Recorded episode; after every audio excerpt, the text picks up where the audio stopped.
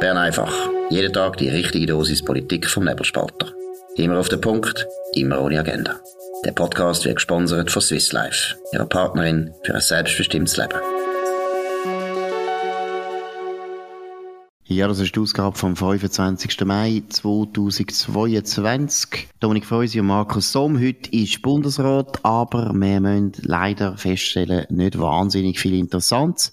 Umso interessanter ist, was der Ueli Maurer, Finanzminister von der Eidgenossenschaft, heute in den Tamedia-Zeitungen gesagt hat. Äh, was sind da die wichtigsten Punkte, Dominik Freusi? Ja, der Uli Maurer macht seinem Ruf als äh, Bundesrat, wo offen und tatsch sagt, wie es halt steht, alle eher. Er sagt zum Beispiel klar, es wird schwierig mit der Finanzperspektive vom Bund, weil möglicherweise eine Rezession auf die Schweiz zukommt, überhaupt auf den Westen zukommt, weil die Inflation anzieht, ähm, auch weil das Parlament viele Sachen beschlossen hat, die Geld kosten. Er sagt zum Beispiel an der Adresse von seiner Kollegin Viola am Herd. Ja, es, äh, es ist noch nicht äh, so sicher, ob man das können im Budget unterbringen, die Erhöhung von der Armeeausgaben. Dann sagt er aber auch zur Energiepolitik gerade raus, wie es steht, nämlich, dass es schwierig wird mit der Energieversorgung, dass man dringend Gaskraftwerk braucht, dass man irgendwann auch Atomkraftwerk braucht. Und er äh, sagt auch ähm, bei der Neutralität sei, und da hat er wahrscheinlich Bern einfach gelost gestern, bei der Neutralität sei es am wichtigsten, dass man nicht ständig davor redet. Absolut. Also wir sind sehr froh, dass er Bern einfach natürlich ernst nimmt. Das finden wir natürlich absolut entscheidend. wir hoffen, dass auch der Wladimir Putin und der Joe Biden das ernst nehmen. Wir wissen, dass das dauernd gelost wird in Moskau. Nein, aber was wirklich interessant ist, ist äh, schon, also meine Energiepolitik ist ja auch unglaublich äh, finde ich, also mutig, oder? Also er tut eigentlich, wenn wir jetzt ganz ehrlich sind, Simonetta Sommaruga ziemlich, ziemlich stark, ja, indirekt kritisieren, oder wie siehst du das? Ja, das ist so. Und nicht mal unbedingt indirekt. Also ich warte eigentlich darauf, dass irgendjemand jetzt dann aufhüllt und ihm äh, äh, vorwirft, er das Kollegialitätsprinzip nicht einhält. Also das dürfte so ein bisschen aufs Wochenende äh, eine Story können geben, falls das irgendjemand in einem anderen Departement bestätigt. Also er sagt da schon, ähm, dass man da müsste, dass man müsste eben vorwärts machen mit Gas und dass man das dringend braucht und schnell braucht, dass es eben nicht langt, einfach nur ähm, Staumauern erhöhen wie, wie zu, zu Maruga, Simonetta Maruga Welle. Das, äh, das länge nicht. Das finde ich schon ein verrückt äh, und das ist eine klare Kante gegenüber einer Kollegin. Eindeutig. Und was man auch mal muss sagen, wir haben ja das schon ein paar Mal besprochen und teilweise auch ein bisschen kritisiert. Der Uli Maurer sagt ganz klar, AKW wären gut, oder? Es hat wären gut und nachher auf die Frage von unseren Kollegen von der Tamedia Zeitungen, ja, aber da wird ja niemand investieren, sagt er, mhm. was völlig offensichtlich ist. Sobald Politik politisch klar ist, dass das wieder erwünscht ist, ist es überhaupt kein Problem. Es ist, das finde ich wirklich das Herzige an der, an der Linken, oder? Sie machen das riesen Theater und ihren Widerstand oder ihres Theater ist der Grund, warum sich private Investoren zurzeit zurückhalten, weil sie nicht wissen, ja, was ist jetzt Politik von der Schweiz oder nicht. Und deshalb muss ich ehrlich sagen, Uli Maurer, gratulieren gratulieren. Endlich tut einer den grossen Elefant im Raum ansprechen und sagt einfach, wäre gut, wir hätten mehr AKWs. Zweitens, sobald wir als Eidgenossenschaft entscheiden, politisch entscheiden, wir brauchen wieder AKW, dann kommt das Geld. Das ist kein Problem. Ja, das ist schon sehr, sehr deutlich und es ist eben nicht das, wo, äh, sagen wir, äh, Simonetta Samaruga würde sagen, auf die gleiche Frage, oder? Dort äh, sagt man immer, also man redet eigentlich am liebsten nicht über Atomkraftwerke und wenn man redet, eben, dann sagt man immer, es wird ja eh niemand bauen. Tatsache ist aber, dass es im Energiegesetz, ich glaube, ist Artikel 12, ist es im Moment verboten und es ist klar, äh, wir sind ja alles anständige Zeitgenossen. Was verboten ist, das machen wir nicht, oder? Absolut. Und was ich auch gut finde, ist, oder, was er äh, auch äh, betont, Gas kommt man auch von anderen Ländern über als von Russland. Oder es wird immer so da, als könnten wir jetzt nicht die Terminals bauen für Flüssiggas. Ich weiß, ich habe es gehört, es geht relativ lang, wobei die Schweiz wäre in einer besseren Situation, weil Genua hat solche Flüssiggas-Terminals. Genua ist praktisch vor unserer Tür, ist kein Problem. Auch das ist lösbar, oder? Es ist lustig, wie Politiker immer irgendwie meiner Meinung nach polit äh, Problem schaffen, das es eigentlich nicht gibt, wo man könnte lösen, wenn man wirklich will. Das ist so. Und ganz herzlich finde ich der Abschluss vom Interview, den müssen wir den Zuhörern auch noch erzählen. Ähm, da sagt man, ja, also, äh, Herr Maurer, Sie sind ja schon über 70, ähm, haben Sie irgendwann einmal genug? Und dann gibt er einfach Treff zur Antwort, Sie wollen mich offenbar loswerden. Und dann sagen die Interviewer, stimmt doch nicht. Und dann sagt er, umso besser, denn ich habe noch immer den Plausch und bleibe vorläufig dabei. Und das ist natürlich, oder, man fragt sich immer da in Bern, wie lange macht's der Uli Maurer noch. Und er lässt das immer regelmäßig ins Leere laufen, zu Recht, weil das Interview zeigt, er ist voll im Saft. Der Mann ist komplett schmerzfrei unterwegs. Es ist ihm offenbar egal, was seine Kollegen, was die Medien ihm irgendwie vorwerfen. Er sagt, was sonst eben niemand sagt. Und zwar nicht als Hofnarr, sondern als Elder Statesman. Kommt das daher, als der, der ausspricht, was eigentlich sehr viele Leute wissen, aber aus polittaktischen Gründen nicht immer gesagt wird. Absolut. Und es ist äh, einerseits Elder Statesman, das ist richtig, aber ich glaube auch, und das zeigt sich einfach das Genie von unseren Institutionen.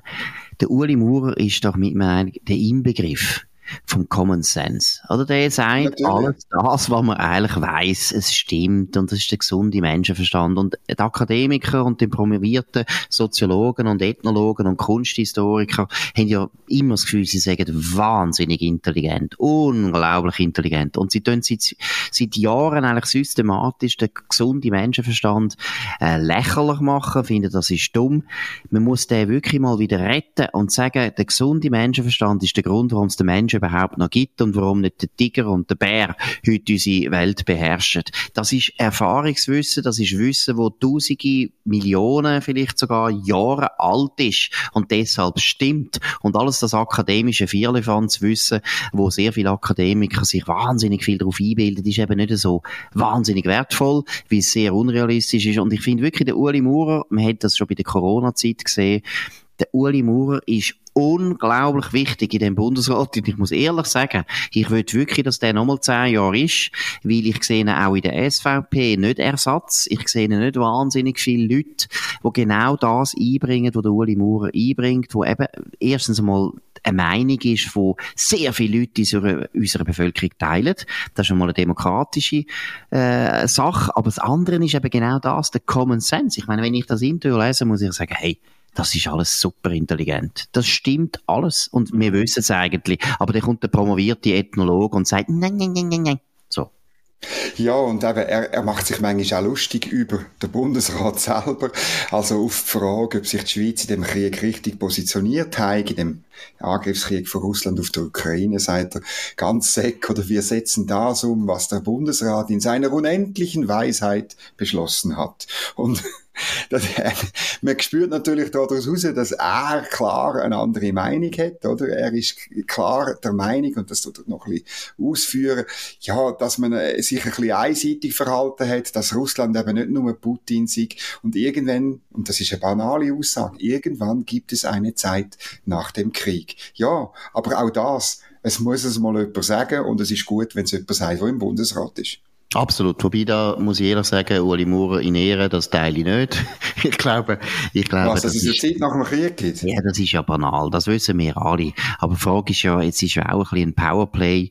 Und wenn man natürlich dem Putin signalisiert, wir sind wahnsinnig interessiert daran, an der Zeit nach dem Frieden oder nach dem Krieg, tut man natürlich immer M eigentlich das Angebot machen, komm, wir machen den Deal. Und ich bin ja der Meinung, man muss am Schluss, wird man tot sicher einen Deal müssen machen mit dem natürlich. Putin, weil wir bringen den Russland nicht weg. Der Russland wird da bleiben und ich glaube auch der Putin wird noch ein Zeitchen bleiben. Aber es gehört auch ein bisschen zum Powerplay, dass der Putin nicht das Gefühl bekommt, ja, eben, ich habe eigentlich schon fast gewonnen und die, der Westen ist müde und würde gerne einen Kompromiss machen. Da muss ich ehrlich gesagt sagen, Uli Maurer muss ich kritisieren. Ist ein bisschen Haltung von seiner Partei, die ich kreuzfalsch finde in der ganzen Frage. Und da würde ich jetzt nicht seiner Meinung sein, aber ist ja egal. Der Uli Maurer ist ja auch, das ist ja auch, was ihn auszeichnet. Man kann mit ihm reden und dann findet er das und das und dann findet man das Gegenteil und er findet, es ist super. Wir lieben Debatten. Was ich vielleicht noch am Schluss noch anhängen oder was auch schön ist, und das müssen wir einrahmen lassen. Der Chefredakteur von der Tamedia Zeitung, der Arthur Ruttishauser, plus seine Mitarbeiterin Charlotte Walser, äh, meiner Meinung nach ziemlich, ziemlich linke, ehemalige SDA-Journalistin, sehr linke Journalistin, Immerhin, jetzt ist es schwarz auf weiß, dass der Tagesanzeiger plus das ganze Konglomerat von Zeitungen, wo eine Basel Zeitung dazugehört, die wollen, dass der Uli Maurer weiter bleibt. Das hat der Uli Maurer jetzt denen abgerungen, oder? Dass nämlich die Media sagt, Uli Maurer, bitte bleiben. Und das sollte man unbedingt immer wieder sagen. Den Vollidioten, die sie sonst noch haben auf ihrer Redaktion, wo immer wieder spekulieren, der soll weg, weil die SP das gern hat und dann schreiben die das natürlich auch. Ja, was die SP auch gern hat, und äh, das ist auch eine Geschichte aus der Media, nämlich ist der EU-Beitritt. Und es ist, wird riesig abgefeiert bei der Media. Ja. Jetzt sagen sie es klar und deutlich. Genau. So will die SP in die EU. Und das ist unglaublich tragisch, der Artikel, weil vor einem Jahr ist das Rahmenabkommen, äh, wo uns ja näher gebracht hat zur EU, an der SP gescheitert, wesentlich an der SP gescheitert. Und äh, noch bis vor zwei Wochen hat man äh, das Budget von Frontex bekämpft und so. Und noch im Text inne heißt es ja dann, ja, also das mit dem Lohnschutz ist dann also weiter schwierig und der Pierre-Yves Maillard, der, äh, der Chef äh, vom Gewerkschaftsbund, sagt eben, wir wollen nicht um jeden Preis in die EU. Aber der Titel ist trotzdem, jetzt ist es klar, die SP will in die EU. Genau, es ist ein herziger Artikel von Philipp Loser, ein ehemaliger Kollege von uns, von der Basel Zeitung, äh, meiner Meinung hochbegabt, aber gleichzeitig der naivste Journalist seit 1300, hm, sagen wir 22. Nein, 22. Nein, das ist unglaublich naiv, wie der das abhandelt. Das ist herzig, das tut mich, tut mich rühren. Man hat das Gefühl, er sei immer noch nicht 20 der EU-Beitritt ist in der Schweiz äh, so etwas Schwieriges. Und äh, die Vorstellung, dass es lange einfach der Cedric Wermuth äh, zu zitieren, wo sagt, wir wollen das Tabu brechen eine lächerlichere Aussage vom Wermut habe ich auch noch nie gehört. Es gibt doch kein Tabu. Wir reden seit 30 Jahren über die scheiß genau. EU. Ich sage es jetzt mal, ich sage es auf Französisch. Nein, es ist wirklich absurd. Die lächerliche Vorstellung, ja, es ist ein Tabu. Nein, es ist nicht ein Tabu, aber ihr könnt uns nicht überzeugen und ihr könnt eine ganze grosse Mehrheit von dem Land nicht überzeugen. Aber ich wünsche viel Glück. Bitte macht die Initiative. Ich finde es sehr gut. Bissen gut, bringt die Initiative. ihr werdet etwa 20 Prozent gewinnen von den Leuten. Und was ich auch herzig finde beim, beim Philipp Loser, muss man auch betonen, er hat schön fleissig natürlich auch mit dem Meier geredet, aber wenn man eben das Zitat von Meier anschaut, ist alles klar. Ist alles klar. Gewerkschaften gehen überhaupt nicht nach und Gewerkschaften Nein. wissen ganz genau, oder besser gesagt der Meier, der natürlich ein alter Fuchs ist und auch ein sehr erfahrener, sehr kompetenter Journalist, äh, Journalist, Politiker, der sagt natürlich, ja, ich gebe jetzt da den Matthias Meier und dem Cedric Wermuth an der Jugendabteilung, die sollen ein bisschen mitspringen und ein bisschen vom EU-Beitritt reden, weil es ist offensichtlich, der Gerhard Pfister sagt es auch gut. Sie haben natürlich ein riesen Problem innerhalb von der SP und solange sie einfach können so tun, als wären sie für den EU-Beitritt und es hat keine Konsequenz, ist für sie gut. Sie wollen gern wieder in die Zeit zurück, aber Gewerkschaften haben natürlich bei den Verhandlungen zum Rahmenabkommen sehr deutlich ihre Macht gezeigt und haben gesagt, mhm. hey, mit uns geht das nicht. Und die SP wird jetzt das wieder ein bisschen vergessen machen, aber ja, nice try. Wir müssen noch über das Hauptargument reden, warum wir eigentlich dort rein sollen. Und das ist wegen der Mitsprache. Und das finde ich immer herzig, oder?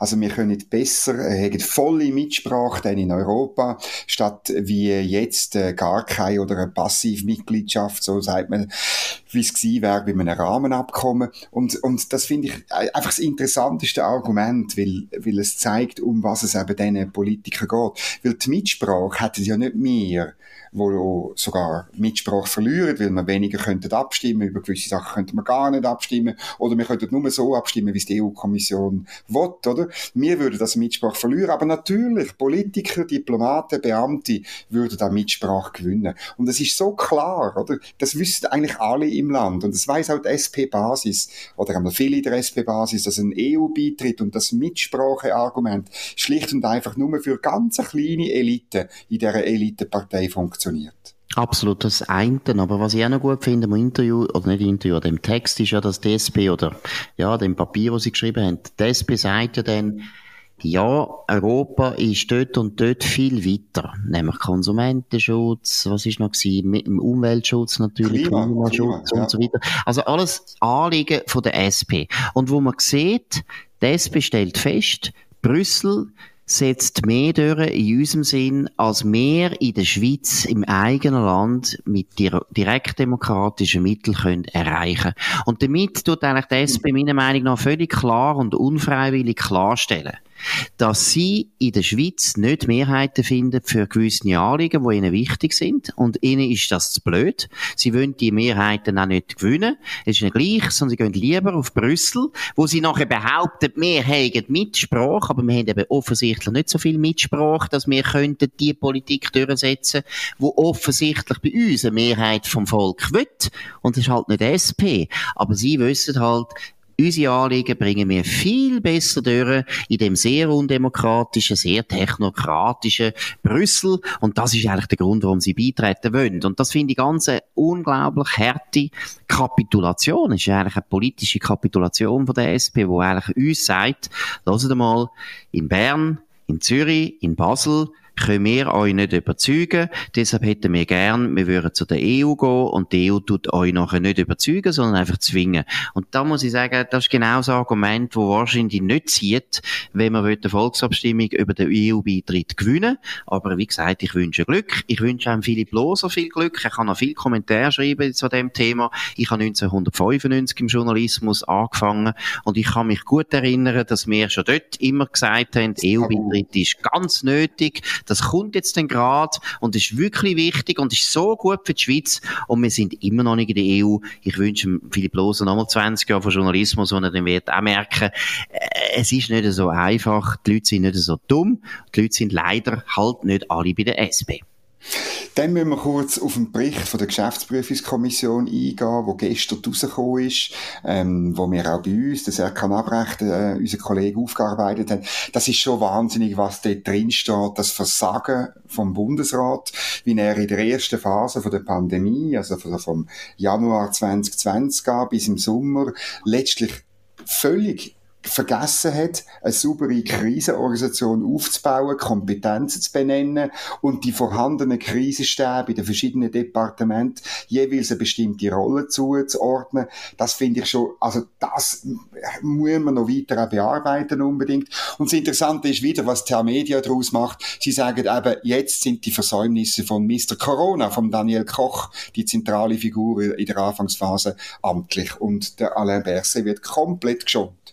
Genau, und Sanctus Alanus weiß nicht, ob das stimmt. Meinst du, bist ja Latiner, das Nein, bin ich nicht beurteilen. Ich weiß nicht, alle, ich weiß gar nicht, was das für ein Name ist. Ist das eigentlich latinisch? Keine Ahnung. Ja, Gut, nicht. Sanctus Alanus hat eben nicht alles richtig gemacht, aber der Tamedia-Journalist äh, ist das nicht ganz auffallen. Nein, aber was ich wirklich will betonen, das ist ein GPK-Bericht, das ist das Parlament. Und das Parlament ist nicht so radikal oder so kritisch, wie man vielleicht das sollte sein. Und trotzdem, ein GPK-Bericht vom Parlament ist meiner Meinung nach ehrlich unglaublich kritisch. Und tut auch das bestätigen, wo du und ich, Dominik, also, muss man jetzt wirklich einmal sagen, immer wieder gesagt haben, oder? Wir haben die Krisenpolitik oft äh, kritisiert und finden, wir haben gute Argumente gehabt und man ist ja dann in der Öffentlichkeit hingestellt worden wie ein absoluter Unmensch oder ein Vollidiot.